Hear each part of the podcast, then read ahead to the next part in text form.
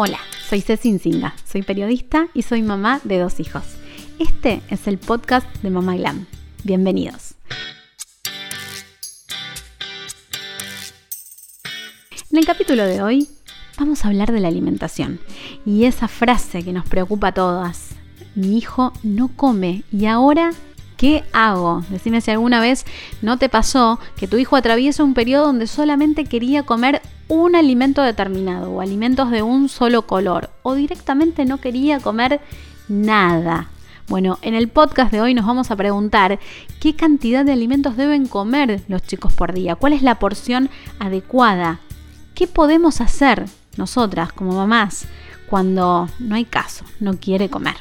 De todo eso hablamos en el capítulo de hoy. ¿Qué hago? Mi hijo no come. Quiero. Dale, ven y come. No me gusta.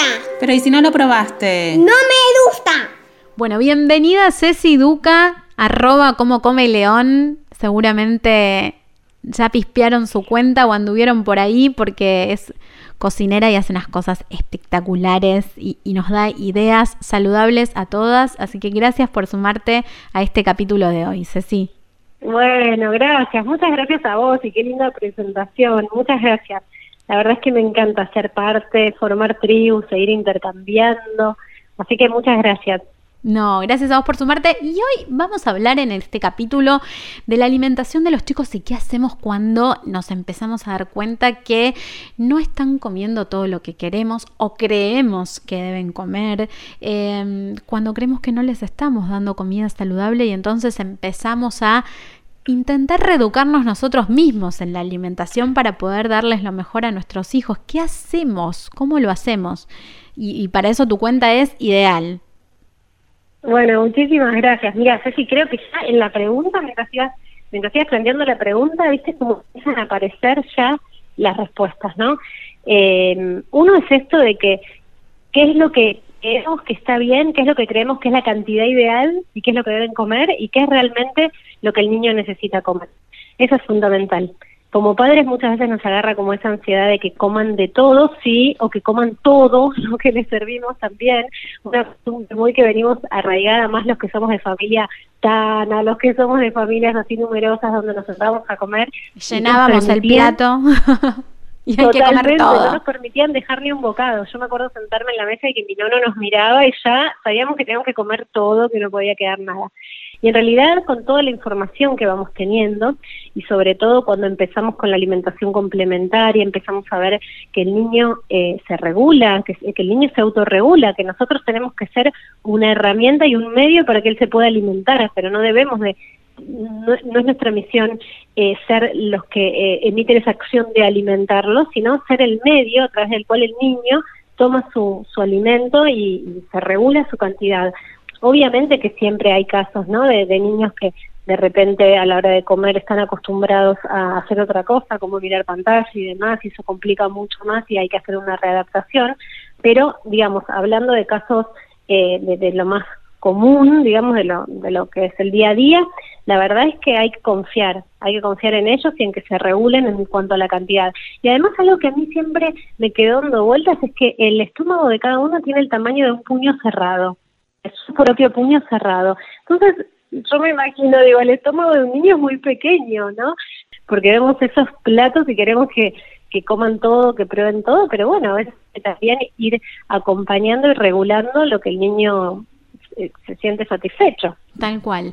¿Y cómo hacemos para empezar a incorporar esos alimentos saludables? Porque a veces eh, nosotros en nuestra vida adulta, antes de ser padres, o por lo menos lo hablo en, mi caso particular, em, no siempre comemos tan sano y tan saludable. Y empezamos, cuando tenemos hijos, nos repensamos y, tratamos de equilibrar eso.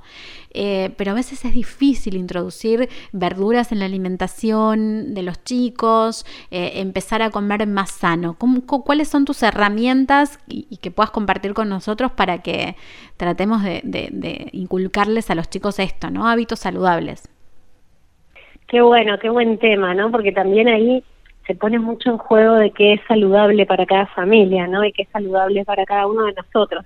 La verdad es que a mí siempre cuando, cuando doy talleres me gusta hablar de comida real y de comida ultraprocesada, ¿no? De comida ultraprocesada y de comida real. Entonces, me parece como que es la primera gran distinción que nos hace ser conscientes de lo que estamos llevando a la mesa. Porque muchas veces tenemos como conceptos de saludable con alimentos saludables o juzgamos de no saludables alimentos reales que realmente sí son saludables. Entonces, digo, la gran distinción que nos va a acompañar y nos va a ayudar para comer mejor nosotros y para que coman mejor los niños, me parece que siempre es poder distinguir qué es un alimento real y qué es un alimento ultraprocesado.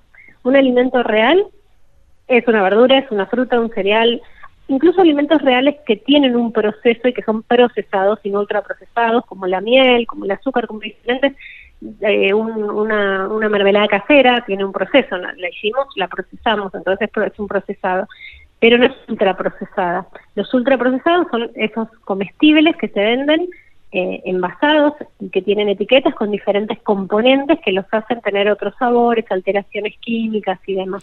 Todas esas etiquetas que, nunca entendemos que tiene y, queríamos comprar, no sé, un, un, chocolate y tal vez te das cuenta que lo que menos tiene es este algo que tenga, sea parecido al chocolate, claro, al cacao. Totalmente. Mira, no hay que volverse muy experto en lectura de etiqueta porque realmente es, es bastante es bastante complejo, pero sí ya si el alimento que vas a comprar es un purecito de manzana y cuando lees los ingredientes tiene más de 10 ingredientes o un pan lactal casero o artesanal como lo llaman y tiene más de 23 ingredientes y la verdad es que muy artesanal o casero no es. Entonces, digo, también como ser conscientes de eso, ¿no? Si ya hay un montón de ingredientes innombrables que no entendemos ni lo que son, más allá de que casi todo tiene sodio, que también eso no está bueno para bebés, ni para niños, ni para nadie, en los alimentos ultraprocesados, o diferentes químicos que usan para, para, bueno, para que sean más durables, para que tengan sabores exaltados, para que sean más gustosos en, eh, cuando los niños lo prueban, incluso algunos generan como hasta adicción, ¿viste? Algunos, algunos ultraprocesados de los más famosos generan generan cierto tipo de adicción. ganas de comer siempre más. ¿Y qué hacemos, Ceci, cuando eh, le ofrecemos determinados alimentos que creemos que son saludables, que creemos que no deben faltar en la dieta de nuestros hijos y ellos no hay caso, no quieren, no comen, no, no les gustan, nos dejan el plato y ahí arranca nuestra angustia de no come nada?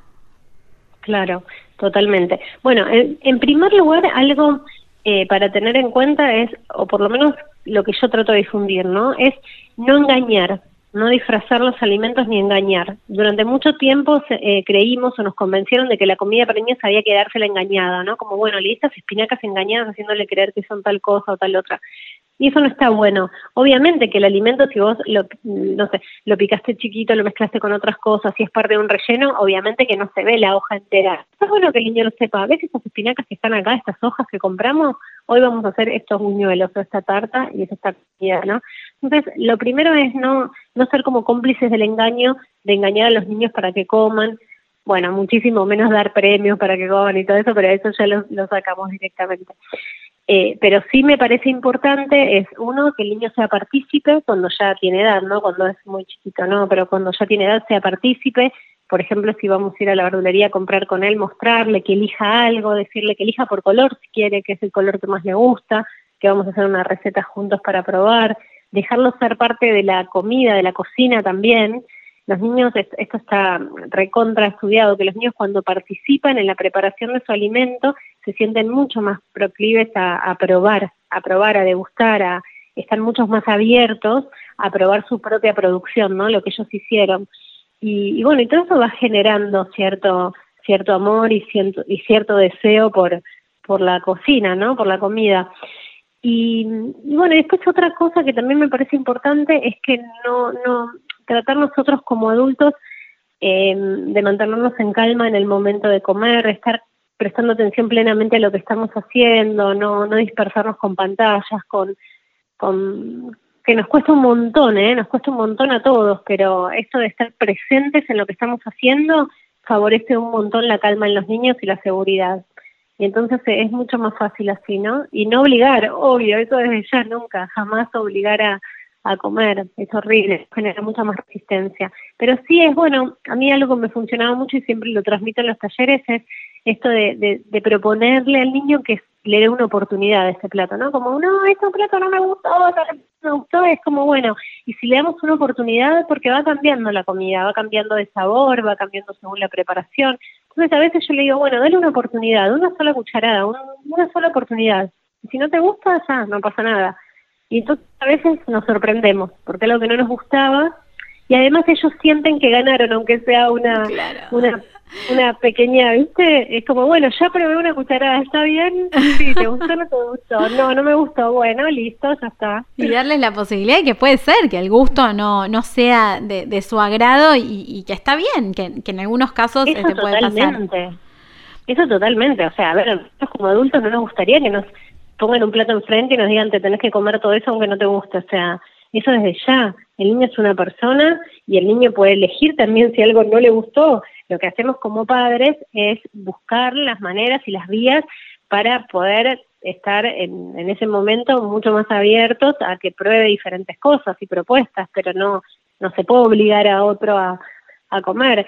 Sí, obviamente que después hay casos particulares que, que se tratan de diferente manera, ¿no? Según, según el caso, pero digo, en el común de los casos siempre lo importante es que el momento de comer sea un momento tranquilo, que no nos dispersemos con pantallas, que podamos estar comunicados, que el momento de comer no estemos solo hablando de comer, que también eso pasa mucho. Es como estás comiendo, come, no te distraigas, come, come, come. Que el momento de comer es un intercambio, un compartir y en el mientras tanto vamos comiendo. Que sea un placer, un disfrute, un momento de encuentro. mucha presión para el niño, ¿no? La mirada adulta sobre sobre su sobre tu plato. Tal cual, sobre lo que está haciendo. Me encantó lo que dijiste recién de darle la posibilidad de, probar en el gusto. Sabes que hace un par de semanas hice, a mi hijo no le gusta el pescado. Bueno, no le gusta, no. Eh, no come pescado, dice que no le gusta. Em, porque el papá de él no come pescado. Entonces, claro, el papá no come pescado. Ah, ok, yo tampoco voy a comer pescado. Entonces, hace un par de semanas hice un pastel de pescado que me salió espectacular, no es porque lo haya hecho yo, bueno, me salió muy rico, eh, donde le había puesto eh, queso, papa, bueno, perfecto. Lo pongo en la mesa y mi hijo más grande, Valentín, mamá, ¿qué es eso? Es un pastel, le dije, no dije que tenía, es un pastel. Ok, yo quiero, le serví, se comió una porción que nunca come tanto. Cuando termina me dice, mamá, ¿qué era esto que estaba tan delicioso. Y yo tuve tres segundos de decir, le voy a decir que era pollo. Lo pensé en mis adentros, le voy a decir que es pollo porque... Y después dije, no, si ya se lo comió, le voy a decir la verdad. Y le dije, era pescado. Ah, ok, era pescado. Y ahí hizo como una pausa, razonó que a él no le gustaba el pescado, o creía. Es, muy rico el pescado, lo voy a empezar a comer. Listo, ya está, aplauso, dije yo. y ese momento que como madre viste decir eso, la gloria lo logré. Bueno, bienvenida Anaí Yupac, arroba más nutrición. Gracias por sumarte a este podcast. Bueno, sos nutricionista, tenés dos hijos y en tu cuenta de Instagram promoves la alimentación saludable, em, eliminar los procesados y de eso estamos hablando en este capítulo de hoy. Hablamos un poco de ¿Qué comida le podemos ofrecer a nuestros hijos? ¿Qué hacemos cuando ellos no quieren comer? Cuando nos dicen que no hay forma este, de, que coman la porción que les estamos dando en el plato y eso por supuesto que nos angustia muchísimo a los padres. ¿Qué hacemos? Eh, sí, la verdad es bastante angustiante para uno como, como padre y siempre está esta cuestión de eh, la cantidad, ¿no? O del mal comedor eh, en cuanto a cantidad se refiere. Eh, y en realidad lo que vemos hoy en día es que eh, ellos tienen la capacidad de autorregularse y, y cuánto comen es potestad de ellos. ¿sí? Nosotros tenemos que confiar, presentarles alimentos saludables, reales y, y bueno, dejar que ellos, mediante su autorregulación, decidan cuánta cantidad comer y qué comer dentro de esa variedad saludable que, le estamos ofreciendo. Viste que los chicos pasan por periodos donde comen determinada eh, eh, color de alimento, determinado color de alimento, no sé, pasan periodos donde solo quieren fideos blancos o donde no quieren comer nada rojo. Esto en general lo he hablado con amigas y, en algún momento de la vida de los chicos sucede. ¿Pasa por algo en especial? ¿Es por algo que no, no estamos haciendo bien los padres? O es algo que pasa? No, en primer lugar quiero llevar tranquilidad un poco a los padres eh, siempre está el, fantasma de la culpa, ¿no? Sentimos que todo es por, por culpa nuestra eh, y en realidad es algo característico, es una etapa eh, que en mayor o menor medida va a suceder, podemos trabajar preventivamente como para que esos momentos de selectividad no sean tan, eh, tan cerrados y tan restrictivos, ¿no? Eh, pero es característico de, nosotros como especie, ¿no? con la especie humana, eh, a partir del año aproximadamente, cuando ellos ya empiezan a caminar y se transforman en pequeños deambuladores, ¿no? Incluso es una, un rasgo que, que nos ha permitido proteger a la especie a lo largo de la evolución, ¿no? Porque ese pequeño deambulador que empieza a separarse de sus cuidadores y a, a estar en el ambiente, en un ambiente que quizás no es tan seguro, eh, inteligentemente elegimos colores blancos, ¿no? Eh, nos vamos hacia esas tonalidades o no tan intensos, por lo menos no nos vamos a un verde, a un rojo como me nombrabas vos, porque todos estos colores intensos eh, revisten peligrosidad. Eso quizás sea una valla, un fruto eh, venenoso. Entonces ese pequeño deambulador que empieza a, a alejarse del cuidado, como decía antes, y de repente encuentra un fruto rojo, intenso, que puede llegar a ser venenoso, bueno, no lo va, no va a tener predilección por esa eh, por ese alimento, ¿sí? no, los, no se lo va a llevar a la boca. ¿Y qué hacemos en el, en el mientras tanto? Mientras eso pasa y nosotros nos empezamos a preguntar, bueno, pero le estoy dando los nutrientes necesarios y solamente quiere comer fideos y papa. Tal cual. Bueno, eh, a mí me gusta trabajar desde un enfoque positivo, ¿sí? trabajar sobre lo que sí acepta a mí no me preocupa tanto que en esta etapa no, me acepte de repente acelga o espinaca, sino que me preocupa que lo único que coman sean galletitas y fideos, por ejemplo. Eh, dentro de lo que ellos aceptan y dentro de este espectro de colores eh, y características que tienen estos alimentos en particular que aceptan, podemos trabajar con alimentos reales y densos en nutrientes. ¿Y, y cómo, que, a ver, cómo lo podemos poner en un ejemplo? Se me ocurre, come, solo come fideos, ¿le podemos agregar huevo?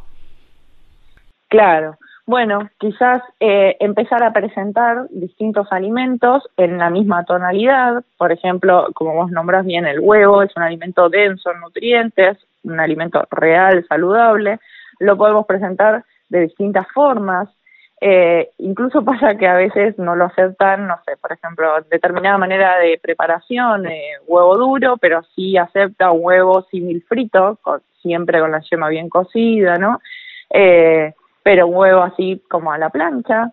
Eh, lo podemos preparar en, en manteca clarificada o en aceite de oliva, en aceite de coco, como para además eh, aportar más densidad nutricional en ese alimento que está comiendo.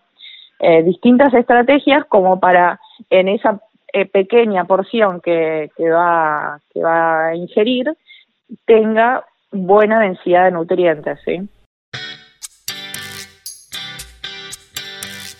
Gracias por habernos acompañado en otro capítulo del podcast de Mama Glam.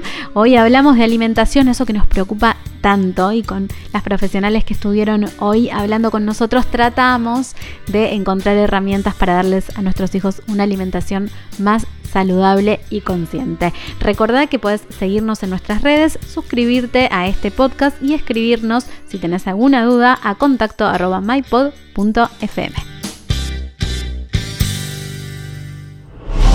MyPod. Somos podcast.